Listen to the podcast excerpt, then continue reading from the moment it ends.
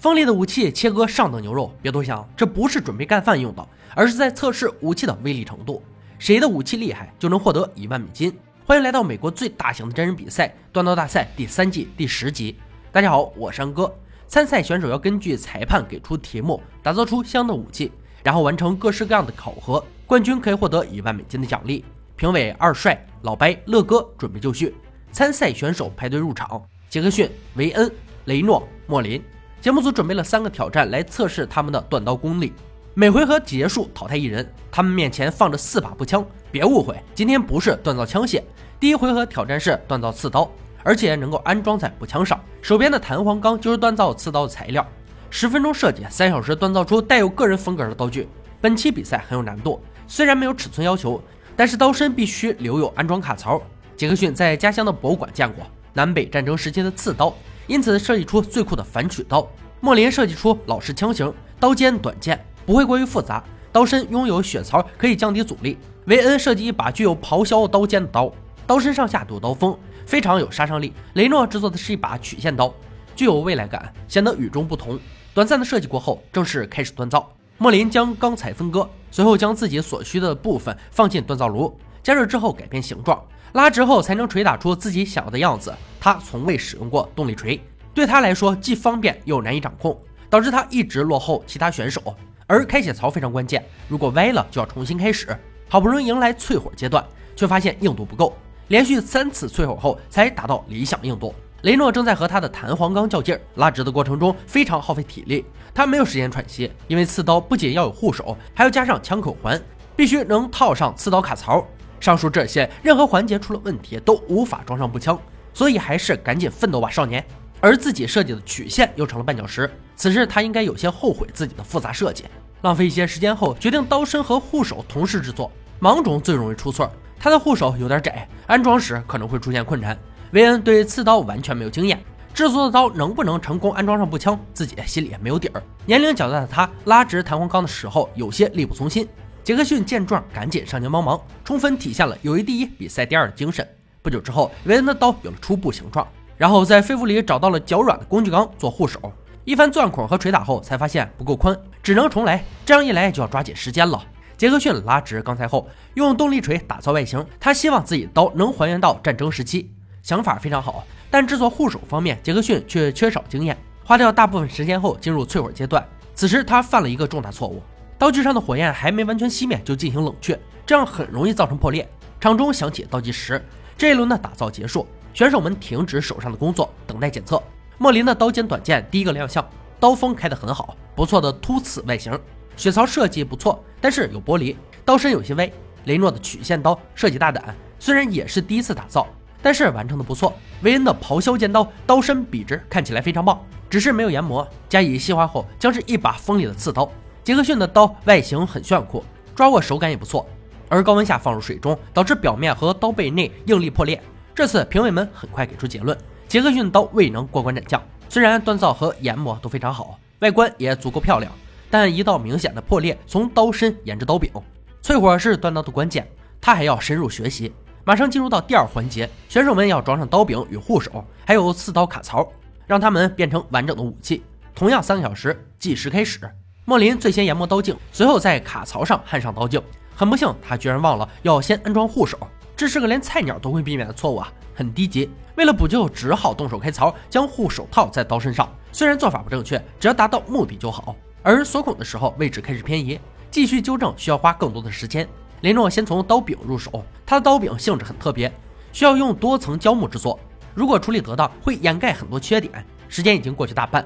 雷诺还没有开始处理刀身，安装好刀身的时候，发现护手有点偏离中线，而护手已经安装完毕后，没有办法补救。维恩先将护手开槽，必须大刀插入刀颈，这是很耗时间的工作。确认好刀柄形状能配合刺刀卡槽后，反复检查调整，在钢材上刻出凹槽。场中再次响起裁判喊停的声音。三个小时的锻造时间结束，所有的努力都将得到见证。第一回合，二帅负责强度和耐久性测试，他要用选手的刀突刺油桶三次。维恩的刀顺利刺进油桶，但在最后一次拔出的时候，刀枪分离。重新安装后不会有任何影响，非常不错。雷诺的刀虽然勉强安装成功，但不影响突刺。由于设计不太合理，使用时有些摇晃。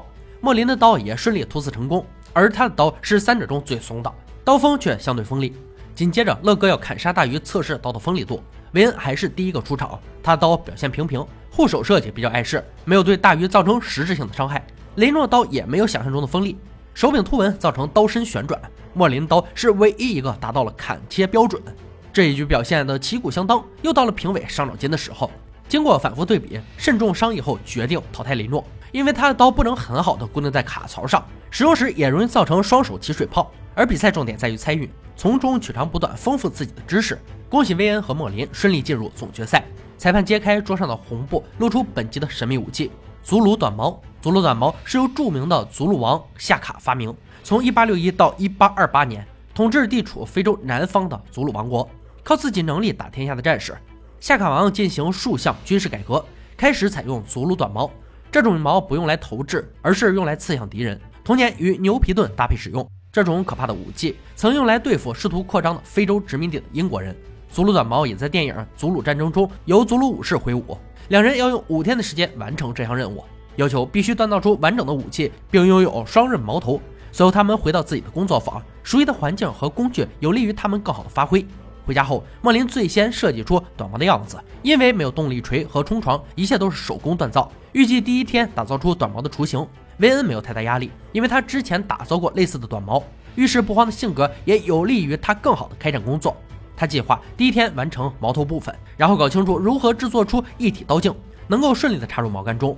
第三天，莫林的矛头已经进入收尾阶段。将矛头弄直后进行热处理，淬火之后发现刀锋不够硬，只能二次淬火，这让莫林有些焦虑。自知对手的能力高于自己，不得不万般仔细。还好二次淬火很顺利。韦恩经过一夜苦思冥想，决定在短矛中央粘土，这样在淬火的时候冷却较慢，达到刀锋坚硬、中间较软的效果。比赛的时候才不容易折断。莫林已经开始制作矛杆，磨圆之后用皮革缠绕，有利于抓握。韦恩使用中非斑木制作出的矛杆很酷。然后用猪肠固定矛头，非常结实。五天的时间很快过去，两人带着武器回到比赛现场。谁的武器能够协助主人荣获一万美金的奖励，就看接下来的表现了。祖母短矛是非洲战士所用的武器，尽管是短矛，也能当剑使用。为了检测武器的锋利度，乐哥将用他们的武器砍向眼前的这块肉。韦恩的短矛很有威力，毛杆抓握舒服，使用时力量集中，肉被一分为二。莫林的武器也不甘示弱，武器较轻，握起来像把砍刀。接下来是杀戮测试。能够致命才算得上是真正的武器。乐哥将用威恩的武器攻击假人四次，杀伤力显而易见。如果面前是真人的话，已经没有了抢救的必要。随后是莫林的武器出场，刀锋凌厉，一路切断肋骨，突刺进入腹部深处，反手一剑直抵心脏，完美。最后的强度测试由老白进行，将矛尖敲入木块中，然后向侧边撬动，能够撬动木屑就算过关。莫林怀着紧张的心情接受检测，咔的一声，他的心已经停止跳动两秒。还好，只是木头发出的声音，顺利过关。韦恩的短矛顺利砸进木块，撬动的时候，咔！非常不幸，刀尖断裂。这个结果大家都知道，预示着什么？没错，他与冠军擦肩而过。不过人有失手，马有失蹄，输赢本就是常态，保持乐观的心态最重要。本集冠军莫林没有辜负自己的努力，获得一万美金的奖励，别忘记奖励自己一顿大餐哦。以上就是锻造大赛第三季第十集的内容。本集决赛锻造武器：祖母短矛。祖母短矛是19世纪由南非祖母族的酋长夏卡发明革新的冷兵器，并在部落战争中发挥了巨大的作用。战争中配合祖母战斧和木戟牛皮盾使用，近身肉搏战在战争中很快就显出了威力。在和布特勒奇部族作战中，这种违反常规的战法令人猝不及防，大败而逃。1879年，英国部队在南非和当地祖鲁人爆发激战，在1月22日的伊散德尔瓦纳战役中。英军就遭受了一次前所未有的沉重打击，一千三百名装备精良、训练有素的英军，居然被拿着短矛盾牌的祖鲁武士全灭了。所以打胜仗的因素是非常多的，但是顽强的战斗意志、优良的武器和训练是最基础的条件。好了，今天解说到这里，我们下期再见。